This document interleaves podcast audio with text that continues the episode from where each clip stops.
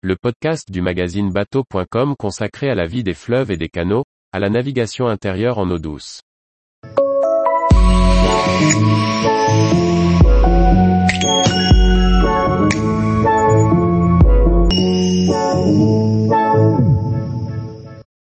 La Baïse, navigation à la rencontre des plaisirs et des saveurs de la Gascogne.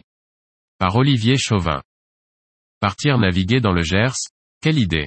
La Baïse est pourtant un trait d'union nautique entre ce département rural et la Garonne. Une petite rivière aussi jolie qu'attachante, et qui ne doit sa renaissance qu'à la passion communicative de trois mousquetaires gascons. Depuis Buzet-sur-Baïse, une écluse double permet de descendre en Baïse depuis le canal latéral à la Garonne. Précisons dès maintenant que l'on prononce Baïse. Cette rivière qui descend du Gers a été très fréquentée par des bateaux, souvent chargés d'armagnac elle avait été totalement délaissée au point qu'il était difficile de localiser certaines écluses dans la végétation. C'est une équipe de trois passionnés, surnommés localement les trois mousquetaires qui a permis sa remise en état. Un restaurateur riverain, un ancien marinier et surtout Alain Toueil, un ingénieur à la direction départementale de l'équipement ont su forcer les choses, et fait le siège du Conseil général pour réunir les moyens de réaliser leur projet. En 1987, le premier billet ouvrait, puis un second. Une grande fête a alors réuni tous les loueurs, venus en bateau faire découvrir aux élus leur rivière et son potentiel. En 1998, on remontait finalement jusqu'à Valence-sur-Baïse, en plein cœur du Gers. Lors du passage de la double écluse de descente en Baïse, l'éclusière remet au plaisancier la carte qui lui permettra de faire fonctionner les automatismes des suivantes. Il était autrefois possible de descendre vers la Garonne, et de la traverser pour rejoindre le lot. Un puissant remorqueur se chargeait d'assurer ce passage délicat, mais il n'est plus en service qu'occasionnellement. Le seul choix est donc de remonter. Les rives sont étroites et boisées. La navigation est facile et les quelques hauts fonds sont signalés par des bouées. On passe sous le pont-canal puis au pied du château de Trinqueléon, pour enfin parvenir à Vienne qui dispose de pontons en amont et en aval de l'écluse. C'est une bastide, un joli village fortifié dont le tour des remparts mérite le détour. Les quais de Lavardac ont connu une intense activité batelière, et il n'était pas rare d'y trouver une centaine de bateaux. Aujourd'hui, il est surtout animé par les joyeuses éclaboussures de l'école de canoë.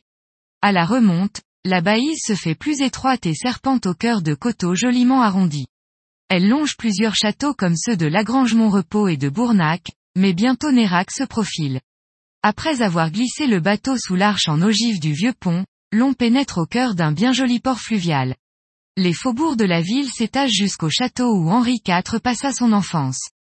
C'est peu dire que Nérac mérite le détour.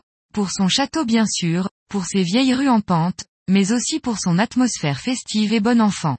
En remontant, et jusqu'à l'écluse de Nazareth, la Baïse borde le parc de la Garenne. Un biais magnifique ombragé d'arbres monumentaux, et où on longe le pavillon du bain du roi et la grotte de Fleurette, du nom d'une jeune fille qui aurait été séduite par le jeune roi Henri.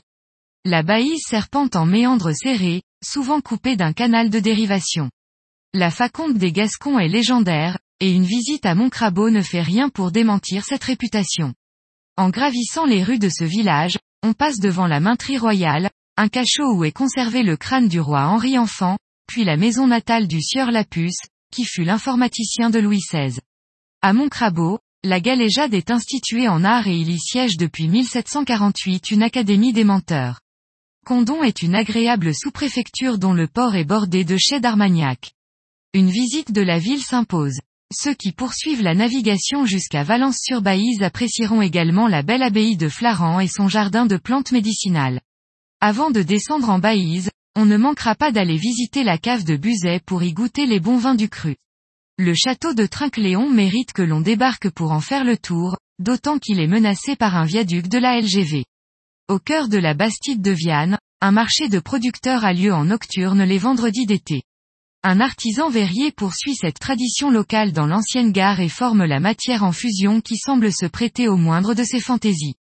Un détour s'impose pour aller voir à Barbaste, le très beau moulin des tours du XIIIe siècle et auquel on accède par un magnifique pont roman. La Cigale est une excellente chocolaterie artisanale de Nérac. Un pan vitré de la boutique dévoile le laboratoire où s'élaborent des délices de toutes formes et couleurs. Le château est riant et très agréable tout comme le parc de la Garenne qui en constituait le parc. Tous les jours, retrouvez l'actualité nautique sur le site bateau.com. Et n'oubliez pas de laisser 5 étoiles sur votre logiciel de podcast.